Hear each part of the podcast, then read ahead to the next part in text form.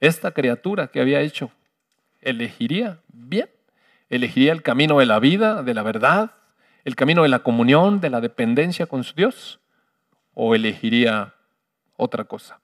Y bueno, sabemos esa historia, ya no la voy a repetir, la hemos dicho muchísimas veces aquí. Y no eligió bien el hombre, tanto que le costó la vida. Por eso morimos. Y si no hubiera comido de ese árbol, nunca hubiera venido la sentencia de Dios de que fuiste tomado del polvo y al polvo volverás. Ese fue el producto de una mala decisión en uso pleno de nuestra libertad. A veces eh, pensaba yo, bueno, ¿por qué Dios no detuvo al hombre? ¿Por qué no le puso un cerco? ¿Por qué no le dio un manazo ahí cerca antes de que agarrara eso? pero mire, es que no hubiera habido libertad. Costó mucho la libertad. Una vez que estábamos cautivos del pecado, una vez que estábamos cautivos con esta carne que se impregnó en nosotros y que nos conduce continuamente a apartarnos del camino de Dios, eh, nuevamente Dios toma la iniciativa y nos ofrece libertad en Cristo. Nuevamente se acerca el Señor Jesucristo para comprar a un altísimo precio nuestra libertad. El podernos devolver la capacidad para elegir bien el camino de la vida o el camino de la muerte. Y en eso consiste la Navidad. Mire, la Navidad consiste en que el Señor, nuestro Dios, mandó a su Hijo, el Verbo hecho carne, a habitar entre nosotros. Y hay una profecía que usted recuerda está en el libro de Isaías capítulo 9, verso 6, donde dice, se refiere desde luego a la presencia de un, de un niño que iba a nacer, porque Dios envió a su hijo como un bebé para nacer igual que nosotros, para ser un niño igual que nosotros. Y dice allá, está en versión Reina Valera, ¿verdad, Mauri? Dice, un niño nos es nacido, hijo nos es dado, y el principado sobre su hombro, y su nombre es admirable, consejero, Dios fuerte, príncipe de paz. Y me faltó algo ahí, ¿verdad?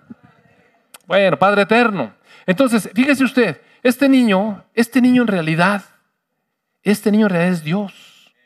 Porque siendo niño, es el Padre. Siendo niño, eh, es consejero y Dios fuerte. Siendo niño. A veces equivocamos un poco el concepto de Navidad y lo enfocamos hacia la niñez, pero mire, en realidad eh, el Señor Jesucristo nació como un bebé pero impregnado del Espíritu eterno de Dios. Entonces, eh, ahora quisiera que vieran cómo, les voy a llevar algo que me regaló en particular el Señor esta mañana, fue algo maravilloso de verdad. Eh, fíjese bien cómo le llamó, y su nombre es admirable. ¿Ve usted? Le voy a enseñar algo que el Señor me mostró hoy en la mañana. Si me acompaña, por favor, al libro de jueces, Libro de jueces, capítulo 13. Es una historia que ya conocen ustedes, casi todo el mundo conoce la historia de Sansón, pero a veces no, no, se, no se recuerda los detalles de su nacimiento. Y les voy a leer brevemente, si me lo pones por favor en la versión Reina Valera, Fabri. Dice, los hijos de Israel, verso 1, volvieron a hacer lo malo ante los ojos de Dios. Es lo que les decía, impregnados de esta carnalidad, Nunca podemos hacer lo bueno delante de Dios. Ya nos atrapó, somos hombres carnales, somos hombres caídos y por más que los israelitas querían agradar a Dios y hacer lo que, lo que la ley estaba delante de ellos, bueno, no se podía. Y entonces dice que siempre estaban haciendo lo malo delante de Dios y este Dios poderoso, Padre eterno, los entregó en manos de los filisteos nada más 40 años las disciplinas de Dios para las naciones cuando andan en malos caminos, amados, a veces se prolongan mucho. Importante, qué importante que andemos como nación donde Dios quiere, ¿verdad? Después lo lamentamos tantos años.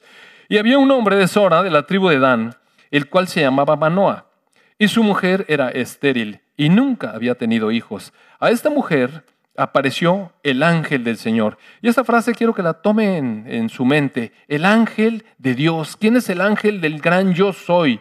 Del Dios Todopoderoso. No es un ángel, es el ángel de, Dios. Eh, es la presencia de Dios. Pero ¿quién es este ángel? le dijo, he aquí que tú eres estéril y nunca has tenido hijos. ¿Recuerda usted que ángel significa enviado? Es algo, es alguien a quien Dios, el Padre, envió aquí a la tierra. Entonces, este enviado del Padre dice, he aquí, tú eres estéril, se apareció a la mujer, y nunca has tenido hijos, pero concebirás y darás a luz un hijo. Ahora pues, no bebas vino, ni sidra, ni comas cosa inmunda, pues he aquí que concebirás y darás a luz un hijo. Y navaja no pasará sobre su cabeza, porque el niño será nazareo a Dios desde su nacimiento. Y él comenzará a salvar a Israel de mano de los filisteos. Mire, ¿no le parece qué parecido está con la historia del Señor Jesucristo, verdad? Nada más que, claro, María no era estéril y María estaba desposada, no estaba casada. Esta era una mujer casada que tenía años viviendo con su esposo y no podían tener hijos. Pero Dios les, le manda un mensajero y le dice, sí eres estéril, pero vas a concebir y vas a dar un hijo. Entonces ahora purifícate, cambia tu manera de vivir, no bebas vino ni sidra, no, no comas cosas inmundas porque concebirás. Y vas a dar a luz un hijo y no le vas a cortar el pelo, dice, porque será nazareo. Nazareo significa va a estar dedicado a Dios por siempre, así como estos padres hoy dedicaron a su bebé a Dios. Esta niña la dedicamos para que su servicio de su vida sea para Dios. Eso no quiere decir que la van a meter en un convento o que nada más va a estar aquí metida adentro de la iglesia a ver qué hace, si barre o no, no está hablando de eso, mire. De lo que está hablando es que con su vida va a servir al Señor. Haga lo que haga, los dones que Dios le haya concedido, lo que haga en su vida, el trabajo que desempeñe, lo están dedicando para que sea para la gloria de quien le dio la vida, de nuestro Dios. Y dice que el niño será dedicado a Dios desde su nacimiento y comenzará a salvar a Israel de mano de los filisteos. Es una palabra de salvación. Estaban estos israelitas estaban oprimidos, estaban cautivos, ya no tenían libertad. Ahora los estaban fastidiando siempre los filisteos, los enemigos. Pero este niño les va a empezar a dar salvación, como que es el inicio de la salvación. Libertad. Y entonces la mujer vino y se lo contó a su marido diciendo, imagínese usted, la mujer viene y le dice a su esposo, ¿qué crees? Me apareció un varón de Dios, vino a mí y su aspecto era como el aspecto de un ángel de Dios, era temible en gran manera. Y no le pregunté ni de dónde era ni quién era, ni tampoco él me dijo su nombre, pero me dijo, he aquí que tú concebirás y darás a luz un hijo. Por tanto, ahora no bebas vino, ni sidra, ni comas cosa inmunda, porque este niño será nazareo a Dios desde su nacimiento hasta el día de su muerte. Entonces el esposo, miren, no se puso celoso. Ah, un viejo te anda ahí. No, no, mire. Porque el mensaje era tremendo. Vamos a tener un hijo. Tú sabes que yo soy estéril, pero Dios nos va a conceder. Lo vamos a dedicar a Dios y va a tener una obra tremenda. Está llamado algo grande este niño. ¿Qué hizo el esposo? Se puso a orar al Dios Todopoderoso y dijo, ah, Señor mío, yo te ruego que aquel varón de Dios que enviaste vuelva ahora a venir a nosotros y nos enseñe lo que hayamos de hacer con el niño que ha de nacer. Exactamente lo que estaban diciendo ahorita y pidiendo eh, Luis y su esposa Fabiola. Padre, necesitamos ahora sabiduría. Gracias por el niño. Pero ¿cuánta sabiduría necesitamos ahora, verdad? Porque usted sabe, llega el niño, está pura felicidad, pero a los tres días está llori y llori, ya no sabe uno qué hacer. Y, y pues ahora sí que venga una sabiduría o algo, ¿verdad? De arriba. Entonces oró Manoa a Dios y le dijo, envía otra vez a ese varón, que nos enseñe lo que hemos de hacer con el niño que ha de nacer. Entonces Dios oyó la voz de Manoa y el ángel de Dios volvió otra vez a la mujer estando ella en el campo y su marido Manoa no estaba. Pues yo no sé este cuate donde andaba siempre, ¿verdad? Y la mujer corrió prontamente a avisarle a su marido y le dijo, mira que se me apareció aquel varón que vino a mí el otro día. Entonces se levantó Manoa y siguió a su mujer y vino al varón y, le, y así lo encontró. Gracias a Dios. Y le dijo, ¿eres tú aquel varón que habló a la mujer? Y él dijo, mire la respuesta del ángel yo soy. Y estas palabras son tremendas, usted sabe. El gran yo soy. Qué, interesante que el ángel le dijo quién era, ¿verdad? Yo soy. Entonces Manoa le dijo, cuando tus palabras se cumplan, ¿cómo debe ser la manera de vivir del niño y qué debemos hacer con él? Y el ángel del Señor le respondió a Manoa, la mujer se guardará de todas las cosas que yo le dije. No tomará nada que proceda de la vid, no beberá vino ni sidra y no comerá cosa inmunda. Guardará todo lo que le mandé. Entonces Manoah le dijo al ángel del Señor, te ruego nos permitas detenerte y te prepararemos un cabrito. Mira, a veces eh, nosotros quisiéramos eh, tener al Dios tangible. Vamos a, vamos a comer juntos porque no entendemos a veces el mundo espiritual. Nosotros queremos lo tangible, lo que se puede sentir. Ven, vamos, vente a mi casa, te invito a comer un cabrito. Y el ángel del Señor le respondió a Manoah, aunque me detengas, no comeré de tu pan. Mas si quieres hacer holocaustos, ofrécelos al Dios el Padre. Y no sabía Manoah que aquel fuera el ángel del Señor. Entonces dijo Manoah al ángel del Señor, ¿cuál es tu nombre para que cuando se cumpla tu palabra te honremos? Y el ángel del Señor respondió, ¿por qué preguntas por mi nombre que es admirable? ¿Quién es? Señor Jesucristo antes de presentarse entre nosotros. No estaba revelado como el Señor Jesucristo. Todavía no era el tiempo de que Él recibiera la honra y la gloria. Se fijó que dijo, te vamos a adorar. No, ahorita adora a Dios. Ahorita adora a Dios. ¿Y cuál es tu nombre? ¿Para qué quieres saber mi nombre? Si mi nombre es admirable. En la versión eh, nueva traducción viviente dice, mi nombre es demasiado maravilloso para que tú lo comprendas. Es un nombre, te rebasa. No, no vas a poder con él. ¿Para qué quieres saber mi nombre? Y entonces, bueno, ya lo demás usted lo lee en su casa, es una historia que solamente es la introducción, de que cuando el Señor Jesucristo se presentó antes de nacer, mire, siempre vino en su plenitud, en su poder, en su gloria. Cuando Él vino como un niño, sí fue un niño, pero si usted se fija, la escritura da poca importancia a ese tiempo de niñez. Eh, eh, solamente lo que nos dice es lo imprescindible que necesitamos saber para que tengamos certeza de que Él era el Hijo de Dios. Él era el Hijo de Dios, cumpliendo las profecías, naciendo en Belén, eh, yendo, no, perdón, eh, nació, sí, nació en Belén. después vivió en Nazaret, después tuvo que salir de Egipto, regresó de Egipto nuevamente a Galilea. Todas esas cosas que nos cuenta de la niñez del Señor Jesucristo es para que sepamos que se cumplieron una a una las profecías acerca del Mesías de Israel. Pero cuando el Señor Jesucristo creció, si me acompaña por favor al capítulo 4 del Evangelio de Lucas, ya era finalmente un, varón en, su plenitud, tenía 30 años, había ido a, bautizarse por Juan y después el Espíritu Santo lo llevó al desierto, recuerda usted, ahí enfrentó al enemigo y lo venció con la palabra de Dios y con obediencia plena. Regresó después de 40 días de ayuno ya a su ministerio, a empezar a servir realmente como a lo cual fue llamado. Y entonces eh, vemos en el verso 14, el capítulo 4, que Jesús volvió en el poder del Espíritu a Galilea. Y su fama se difundió por toda la tierra de alrededor. Enseñaba en las sinagogas de ellos y era glorificado por todos. Ahora sí, el Señor Jesús permitía que le dieran gloria. Vino a Nazaret, donde se habría creado, y en el día de reposo, o sea, un sábado, entró en la sinagoga conforme a su costumbre. Mire, el Señor Jesucristo no iba a, presentarse en la congregación un domingo sí y un domingo no, o tres domingos no, o dependiendo si juegan eh, la final no sé quién del fútbol o lo que sea. O sea, él venía a la iglesia según su costumbre. Siempre, siempre se presentaba en la congregación, siempre, según su, su costumbre, y se levantó a leer y se le dio el libro del profeta Isaías, y abriendo, habiendo abierto el libro, halló el lugar donde estaba escrito, el Espíritu del Señor está sobre mí, por cuanto me ha ungido para dar buenas nuevas a los pobres. Me ha enviado a sanar a los quebrantados de corazón, a pregonar libertad a los cautivos y vista a los ciegos, a poner en libertad a los oprimidos, a predicar el año agradable del Señor. Y en realidad es que la Navidad no es más que Emanuel, Dios con nosotros en su plenitud de poder.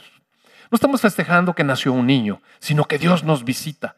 el admirable está en medio de nosotros. Y su obra, mire, su obra es completa. Él tenía que pasar todos esos años para cumplir con la ley perfectamente. El Señor Jesucristo vino a cumplir la ley por nosotros, porque nosotros no la podíamos cumplir pero él fue cabal, perfecto delante de Dios. Y una vez que, se presentó ya en su ministerio, mire, la primera palabra que suelta en la congregación donde, donde ya viene ahora sí abrir el ministerio, dice que el Espíritu de Dios está sobre él. Y fue ungido, fue escogido, fue enviado para traer buenas noticias, amados. Buenas noticias. Dice aquí a los pobres, pero a veces eh, eh, nos confundimos y pensamos que entonces trajo dinero. Mire, no. En el Señor Jesucristo las cosas son, todas las realidades son espirituales. En el Señor Jesucristo todas las realidades son espirituales. ¿Y eso quiere decir? Que tenemos que vivir aquí con pobreza. No, no quiere decir eso. Pero mire, si usted lee bien el Evangelio, se va a dar cuenta que Jesús nunca manejó dinero por sí mismo. Él confió en que su Padre iba a suplir. Y sí trabajó, sí trabajó, pero él no manejaba dinero, no estaba apurado con la economía. Dejó que sus discípulos se encargaran de eso. Mujeres contribuían y él no se ensució las manos con eso, mire. Nunca le faltó nada. Era dueño de todo. Él pudo aparecer y hacer que árboles echaran dólares, pero no hizo eso, mire. No hizo eso. Él vino a traer buenas noticias a la gente que estaba empobrecida en su espíritu. Vino a sanar a los que estaban quebrantados de corazón. ¿Cuántos de nosotros, amados hermanos, traemos heridas de la niñez, heridas de, relaciones pasadas? Porque las relaciones nos generan heridas. Las relaciones nos generan heridas. Heridas con nuestros padres, con algún tío, el bullying de la, chaviza y todas esas cosas, pero estamos lastimados en nuestro corazón. ¿A qué vino el Señor Jesucristo? A sanar los corazones heridos. Vino a pregonar libertad a los cautivos, todos aquellos que estábamos presa del pecado. Mire, ahí sí nadie se escapa. Todos estábamos presa del pecado, nos oprimía. Todos habíamos ofendido a Dios de alguna u otra manera, todos. Pero Él vino a pregonar, a decir, hoy hay libertad, hoy, hoy hay libertad. Trajo vista a los ciegos, nada más a las personas que no ven. No, amados, es que no poder ver a Dios es una ceguera espiritual tremenda. Y las personas vivimos en ceguera espiritual hasta que viene la luz. El Señor Jesucristo vino para traer la luz, a poner en libertad a los oprimidos, todas aquellas personas que nos sentimos que no podemos gozar de una libertad. Mire, a eso vino el Señor Jesucristo. Una obra revolucionaria, pero no de violencia, sino de verdadera libertad al hombre a rescatar nuestra capacidad para volver a elegir y elegir bien. Y sabe que él sabía que en este trabajo iba a tener que entregar su vida, porque había que crucificar la carne. Él tomó una carne igual que la de nosotros para llevarla a la cruz. Y precisamente a eso se dedicó, a llevar a esta carne a la cruz. Primero, dejando su lugar en los cielos y no haciéndose, no, no exigiendo ser el igual a Dios como lo que era, sino haciéndose forma de siervo y siendo siervo, siendo el siervo más humilde, usted sabe las condiciones en las que nació, no reclamó riquezas, no reclamó glorias de los hombres, ni reinados de los hombres, vivió en humildad, pero siempre haciendo la voluntad de Dios, victorioso sobre el enemigo. Él sabía a lo que venía, mire, él sabía a lo que venía, desde niño sabía. Entonces, él vino a poner en libertad a todos nosotros. Una vez que crucificó la carne, su carne, fue quebrada el poder de la carne para nosotros. Ahora sí podemos hacer lo que al Señor le agrada. Vino a predicar un año agradable, un año de libertad, un año de gloria para Dios. Y cuando enrolló el libro, se lo dio al ministro, se sentó y todos se quedaron viendo y dijeron, bueno, ¿y ahora qué? Y entonces dijo, hoy se ha cumplido esta escritura delante de sus ojos. Hoy, Emanuel, Dios vino a hacer eso hoy. Eso les dijo. Claro que para que vean lo que es la ceguera, pues no le creyeron, se enojaron. Y bueno, ya no voy a leer el resto del capítulo. Si usted lo quiere leer, pues con toda confianza tiene toda la tarde hoy para leer eso. La cuestión está en que el Señor Jesús compró nuestra libertad, mire. Y aunque su intención es que lo conociéramos profundamente, al final del, del boletín de hoy, por cierto, viene un versículo muy, muy interesante. Lo voy a tomar de aquí, si quiere por ahí tiene su boletín. El último versículo dice, de manera, dice el apóstol Pablo, está escribiendo su segunda carta a los Corintios, dice, de manera que de nosotros, de aquí en adelante, a nadie conocemos según la carne. Es decir, yo puedo conocer a Luis Nodal, y yo sé que tiene un pasado negro, mire. Pero sé una cosa, él también conoce de mí, y mi pasado está más negro que el de él. Pero yo no lo conozco según la carne. Lo que está diciendo es que Ahora voy a conocer a Luis, al Luis renovado, el Luis de la luz, el Luis que contiene al Señor Jesucristo en su ser. Lo que antes era no me importa, dice Pablo. Yo sé lo que es ahora. Es un hombre de Dios, un hombre que es del reino de la luz. Y tú también así me conoces, ¿verdad, amado hermano? Y luego dice, allá nadie conocemos según la carne, no, lo que me dicen, no lo que, no lo que era en el mundo, sino que ahora es en Cristo. Y luego dice el apóstol Pablo, y aún si a Cristo conocimos según la carne, recuérdese que cuando el apóstol Pablo vivió, todavía había, personas ahí que lo habían conocido a Jesús como era el, el, Jesús real de carne, el que estaba vivo, habían platicado con él. El resto de los apóstoles había platicado con el Señor Jesucristo, Pedro, Juan, Santiago, gente que lo había visto, ¿no? Había estado con él. Pero si conocimos a Jesús según la carne, ya no lo conocemos así. De modo que si alguno está en Cristo, nueva criatura es. Las cosas viejas pasaron. He aquí, todas son hechas nuevas. Mire, nuestra libertad, amados hermanos, fue comprada a precio de sangre. El Señor Jesucristo fue puesto en la cruz para derrotar al enemigo en su fuerza, clavando la cruz, clavando la ley y muriendo por nosotros, pagando el precio de nuestra justificación, mire. Nuestra libertad para todo lo que habíamos hecho mal delante de Dios eh, tenía un precio. ¿Sabe usted que nuestra sentencia era el infierno? Esa es la sentencia para todos los hombres que ofenden a Dios. Y, oiga, qué terrible sentencia, mire. Pero hay que pagar un precio. Usted sabe cuando ve ahí las noticias que agarraron a Perengano, que no sé yo sé cuántas cosas hizo, pero le dieron libertad bajo fianza. ¿Ha oído eso, verdad? Bueno, quiere decir que alguien tuvo que pagar dinero para que soltaran a ese fulano. Otros no, no hay libertad bajo fianza. Ese ya va a tener que pagar la sentencia.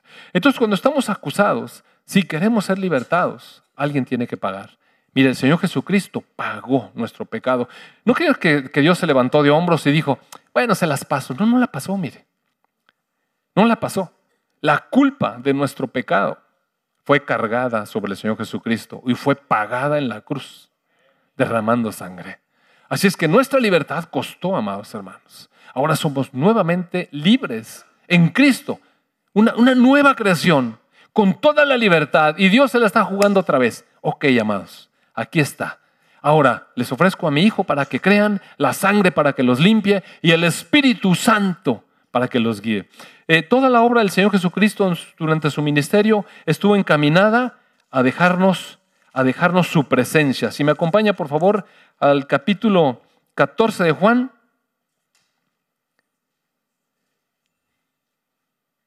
Ya, es, es, inminente que el Señor Jesucristo va a ser entregado a la cruz, ¿recuerda usted? Y en el verso 1 dice, no se turbe su corazón. ¿Creen en Dios? Crean también en mí.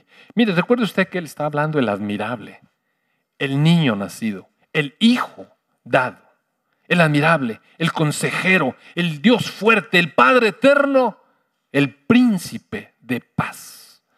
Él está hablando, también crean en mí.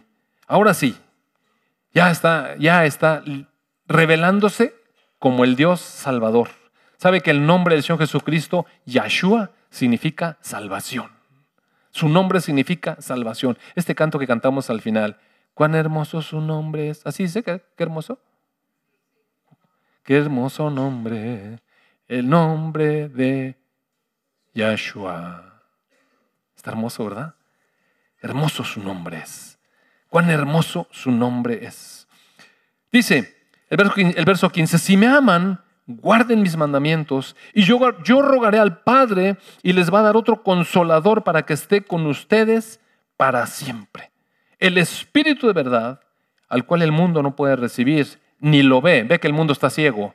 El mundo no puede ver al Espíritu, no lo conoce, pero ustedes, ustedes que me conocen a mí, dice el Señor Jesucristo, le conocen, porque mora con ustedes, o sea, era Él, el Espíritu viviente, y estará en ustedes, en ustedes.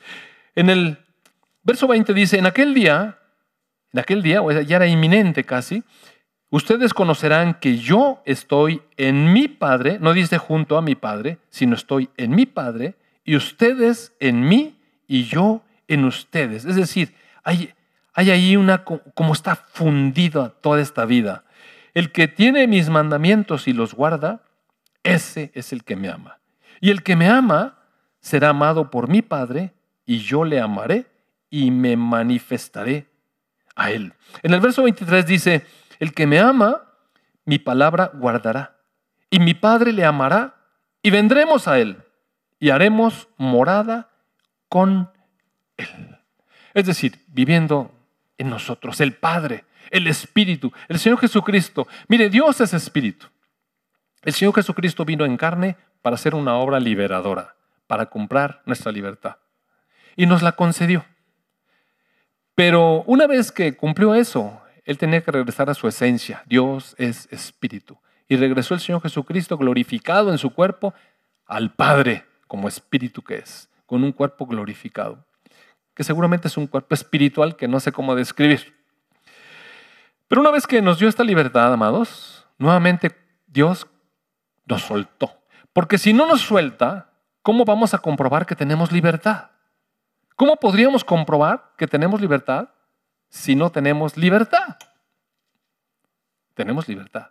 Nada más que ahora Él pone en nosotros la responsabilidad de cuidar nuestra libertad, sobre toda cosa guardada Guarda tu corazón, dice la palabra, porque de él mana la vida. Y entonces, eh, si me acompaña por favor a la carta a los Gálatas, muy rápidamente, a los Gálatas capítulo 5, ya estamos libres en Cristo, tenemos el Espíritu de Cristo en nosotros, dice el verso 1, estén pues firmes en la libertad con que Cristo nos hizo libres. Permanezcan, esténse firmes, porque ya Cristo les hizo libres, dice la palabra. Mire, piénselo. Reflexione en esta frase toda la semana, aliméntese de ella. Estemos firmes en la libertad con que Cristo nos va a hacer, nos hará. A ver si puede. Nos hizo, mire, nos hizo libres. No estén otra vez sujetos al yugo de esclavitud. Y esta frase significa que uno puede volver a la esclavitud. Uno puede volver a la esclavitud. En el verso 13, eh, ¿será? No. Ahorita se los encuentro. Verso 13, sí.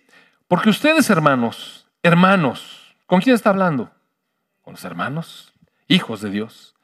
Ustedes, hermanos, a libertad fueron llamados. ¿A qué nos llamó Dios, amados? ¿A vivir en la opresión? a vivir bajo la influencia del enemigo, todos postrados ahí, a vivir con el corazón lleno de resentimiento y de amargura porque no podemos perdonar y otra vez oprimidos y lastimados, lastimados en nuestro corazón con las heridas. ¿A eso nos llamó Dios? Mire, nos llamó a libertad. A eso nos llamó. Solamente que no usen la libertad como ocasión para la carne, sino sírvanse por amor los unos a los otros. Es decir, la carne está allí. La carne está allí usada por Dios para probar nuestra libertad. Así como a Adán le puso enfrente el árbol, a nosotros nos dejó la carne. ¿Qué vamos a elegir? En la carne ya no tiene poder sobre nosotros. ¿Tiene influencia? Sí. Ahí es donde el enemigo apela, sí. Ahí es donde nos distrae, sí. Pero la libertad la tenemos nosotros, en el Espíritu que mora en nosotros. El Espíritu mora en el creyente. El Señor Jesucristo a los que creen viene a morar en ellos. A los que le hemos abierto el corazón al Señor Jesucristo, el Señor Jesucristo mora en nosotros. ¿Y cómo es que mora en nosotros? Como espíritu, mire. El Padre y Él viene a nosotros. ¿Cómo? Como espíritu. Como espíritu. ¿Y por qué estoy insistiendo tanto en esto? ¿Sabe que me da la impresión de que en la iglesia, aquí en medio de nosotros, hay personas que no tienen la certeza de tener la plenitud del Espíritu Santo en ellos, que, no saben si tienen el Espíritu en ellos. Y yo le quisiera preguntar, y mire, olvídese de la vergüenza, porque luego por andar con vergüenzas, no, de pronto no, no somos honestos, transparentes. Pero, amados hermanos, qué importante es ser transparente delante de Dios, confesarnos. Eh, y, y la cuestión es esta, la pregunta que el Señor hace es, ¿Tienes la certeza de que el Espíritu vive en ti? Yo le quiero preguntar, ¿tiene la certeza de que el Espíritu vive en usted? tiene la certeza. Me da mucho gusto. Ahora baje la mano. Ahora, ¿alguien no tiene la certeza? ¿Alguien piensa que el Espíritu no está en él? ¿Alguien piensa? Mire qué plenitud de iglesia. Me gusta mucho eso. No, en serio, sí me gusta. Alguien tiene. No tienes la certeza. Qué bueno que, que lo confiesas porque te va a convenir. Te va a convenir. Eh, en el capítulo 6 del Evangelio de Juan,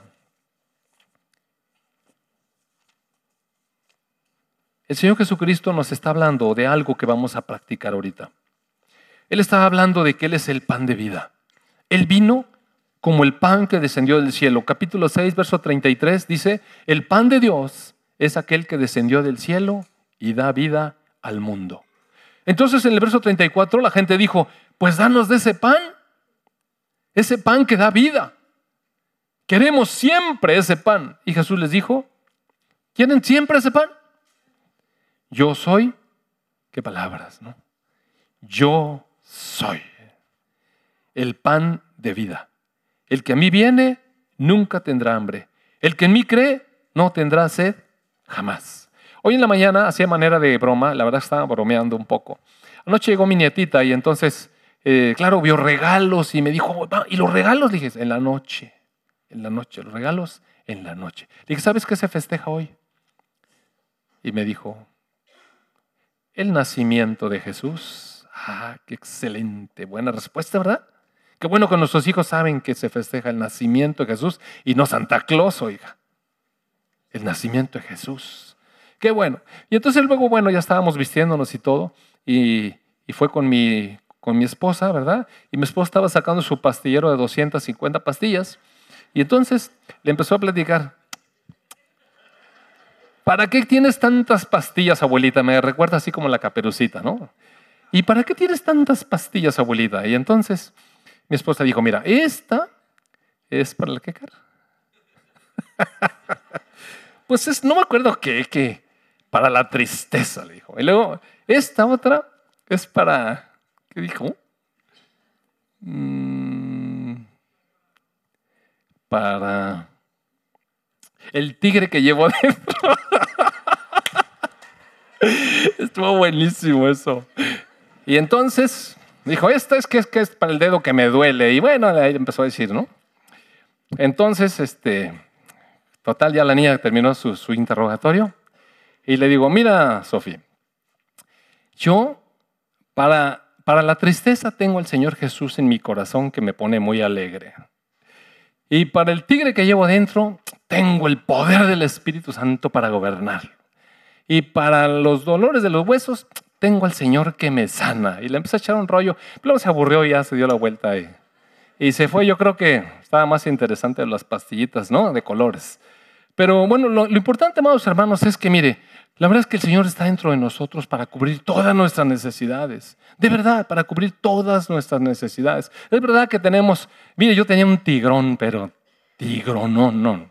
Incontrolable, en serio, en serio, lo estoy diciendo de verdad. Eh, yo tenía un problema muy serio con la ira, me descontrolaba muy fácil y, y, la verdad me avergonzaba después porque usted sabe, cuando hace la explosión, ya regó ahí todo y después la vergüenzota del escándalo que, que armó, ¿verdad? Y hacemos sus panchotes y luego volver a ir a ese lugar, ya nomás puras penas, ¿verdad? Que ahí viene el viejo descontrolado y... Sí, en serio, en serio, le estoy diciendo de verdad. me daba pena porque después en el trabajo hacía pleito y de todos lados me enojaba, mire, donde fuera, con quien fuera, hasta con el semáforo peleaba. Entonces, para la gloria de Dios, yo quiero decir, para la gloria de Dios, cuando abrí mi corazón al Señor Jesucristo y comí el pan de vida, en realidad, este mal carácter, amados hermanos, poco a poco el Señor lo ha ido tomando y, controlando, mire, gracias a Dios. Pero ese es, eso es el ofrecimiento que tiene el Señor Jesucristo para todos. Para todos. En Él, en Él es suficiente, mire, para gobernar sobre el mal estado, para, la gente que está ahí siempre con su cosa de, mm, mire, en Cristo, amados hermanos, tenemos vida nueva. No, no esté viendo las cosas negativas. Es que mira cómo está Eh, ¿Sabe que a veces esas personas me recuerdan al dinosaurio este de Toy Story, el verde ese, ¿recuerda usted? Es que me duele la piernita, o no sé qué decía. Y a veces así somos de quejumbrosos, oiga. Amados hermanos, tenemos vida abundante. Vida abundante. Todos los que levantaron la mano y que yo sí conozco el Espíritu, pues entonces vive en el Espíritu, oiga. Y, no se esté quejando de nada pues declare victoria y declare quién es usted en Cristo. Es nueva criatura, nueva creación, una nueva persona con una nueva capacidad de decidir. Haga que el espíritu que está en usted gobierne sobre su alma, mire. El alma, el alma da bandazos y a veces el enemigo nos distrae en la carne y ahí está la carne apelando al alma. ¿Dónde cree que va a la, eh, la carne a, a nosotros? Pues a nuestra alma, haciéndonos sentir tristes, haciéndonos sentir menospreciados. No, es que a mí no me hicieron. Te invitaron a ti, pero pues a mí no me dijeron. ¿Qué le hace? Mire, usted va a ir al cielo. No, me importa, a mí si no me, invita, no me invita a alguien a su posada, pues a mí no me importa si me invitó ni tenía ganas de ir aparte. Ah, no es cierto. Pero no, o sea, no, no soy sentido. ¿Sabe por qué? Porque mi esperanza no está en eso, amados hermanos. Si me invitan, le agradezco, pero si no me invitan, mire, me hace un favor también. Y no hay problema. ¿Qué estoy diciendo, verdad? Oye, ya vi que subiste, subiste un video al Facebook sin pedirme permiso. Estos chavos de ahora. Estoy poco sentido contigo. y bueno, a lo que voy, amados hermanos, es que tenemos el Espíritu de Dios en nosotros. De verdad. Mire, tenemos la libertad para elegir no vivir en derrota, sino en victoria, en libertad. La responsabilidad de esa libertad, ahora Dios la descansa en nosotros, pero no con nuestras fuerzas, es con el Espíritu que mora en nosotros, con el Espíritu que mora en nosotros. Entonces el Señor Jesús estuvo hablando acerca de su carne que íbamos a tener que comer, de este cuerpo, ¿recuerda usted? Estaba diciendo que Él es el pan vivo. En el verso 53 de ahí del capítulo 6 dice, de cierto, de cierto les digo, si comen la carne del Hijo del Hombre y beben su sangre, Ah, no, si no comen y, no beben su sangre, no van a tener vida en ustedes. Porque el que come mi carne y bebe mi sangre tiene vida eterna y yo le resucitaré en el día postrero. O sea, ese fue un anuncio. Fue un anuncio. La gente quería comer y él les dijo, no, no, la verdadera comida soy yo. Cuando estaban ya para terminar eh, los últimos días con el Señor Jesucristo, en el capítulo 26 de Mateo, el Señor Jesucristo tuvo una última cena con ellos en el aposento alto, recuerda usted. Y ahí en ese aposento alto, el Señor Jesucristo los invitó a partir el pan. Dijo, miren, este, este es mi cuerpo. Y esta es mi sangre. Estaba hablando de vino y de pan. Eh, a veces hay, una confusión en, las cosas espirituales y materiales. Le voy, a, le voy a decir algo y con todo respeto. Lo quiero hacer con todo respeto.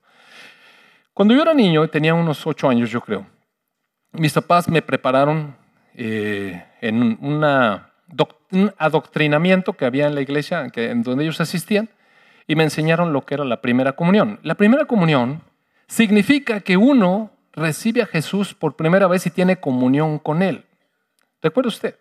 Porque va a tomar por primera vez los elementos que representan a Señor Jesucristo. Y eh, creo que los niños, a pesar de que les enseñan todo esto, tienen poca comprensión de, este punto. Comer y tomar al Señor Jesucristo, esta palabra, mire. Y no la entendemos muy bien, bueno, yo no la entendí en su momento, solamente sabía que era algo, algo, algo un poco sagrado, algo serio, y siempre le di la seriedad que, que requería. Siempre que iba yo a la comunión, me confesaba y me sentía bien porque me perdonaba el Padre y entonces volví a la comunión. Pero no fue cuando hasta que el Señor quitó el velo de, que yo tenía que entendí que es la comunión. Es abrirle mi corazón a la realidad de Cristo. No, no a los elementos físicos, sino a la realidad de Cristo. Porque cuando uno participa del pan y del vino, mire, ¿sabe qué es? Pan y vino. Pero hay una realidad espiritual en ello, mire. Aunque nosotros estamos comiendo pan, que es pan, y producto de la, de la uva, en realidad estamos participando de una realidad espiritual, es una realidad espiritual. Eh, aquí, en este capítulo mismo, 6, el Señor Jesucristo sigue diciendo que Él es el pan que descendió del, del cielo. Entonces los otros dicen, oye, pero ¿cómo te vamos a comer si en la ley dice que no podemos comer sangre? ¿Cómo vamos a comer tu sangre? Está tremendo eso. Eso parece un canibalismo tremendo. Van a comer mi carne. Entonces estaba toda la gente realmente muy confundida. En el verso 62, 62 les responde así, bueno, ¿qué pues? Si ustedes vieren al Hijo del Hombre subir a donde estaba primero, el niño que nos fue dado vino del cielo. Pero el Hijo del Hombre va a subir a donde estaba primero, de donde vino. Es lo que el Señor Jesucristo le está diciendo. Eh, yo soy Dios. Voy a ir a mi lugar, a mi morada. Entonces empieza a hablar ya cosas profundas del Espíritu. Verso 63 dice, el Espíritu es el que da vida. La carne para nada aprovecha.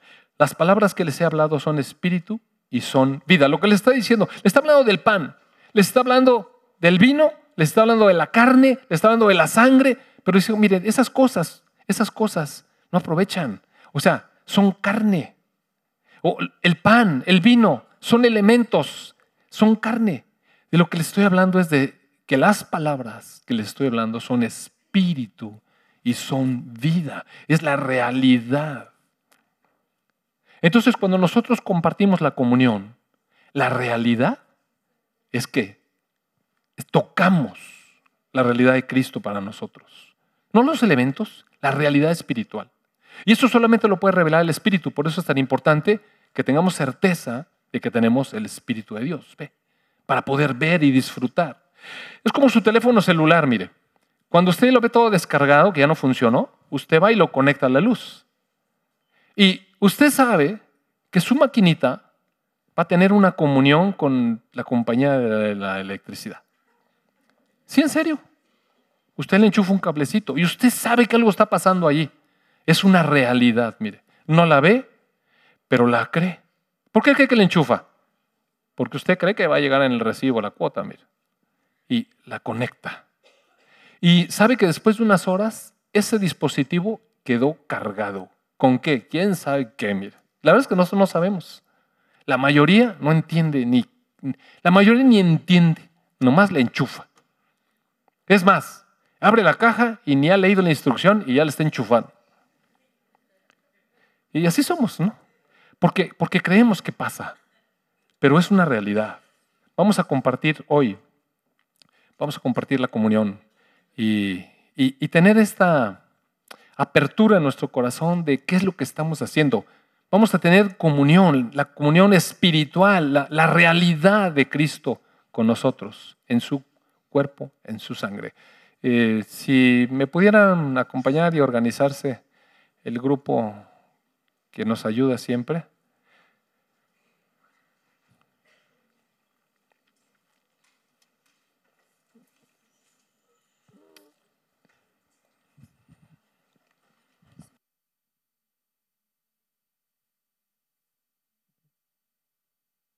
Eh, vamos a tener una logística. Un, grupo de las personas que nos van a ayudar con, con el pan y el vino van a estar aquí al frente. Otro grupo van a estar atrás. Entonces quisiera pedirles que de la mitad de la iglesia hacia atrás vayan con las personas que están allá. Y la otra mitad este, venga para acá, al frente.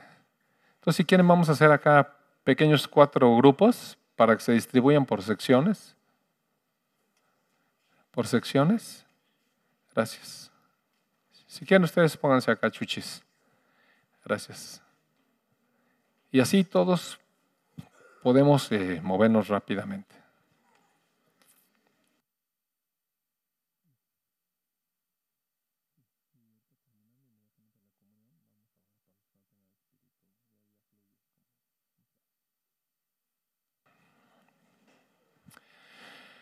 Muy bien, ¿estamos allá atrás listos, Mina? ¿Sí? Ok, bueno, vamos a, con mucho orden, por favor. La mitad bien hacia adelante, este lado para acá, este lado para allá, para acá, para acá. y hacia atrás el resto.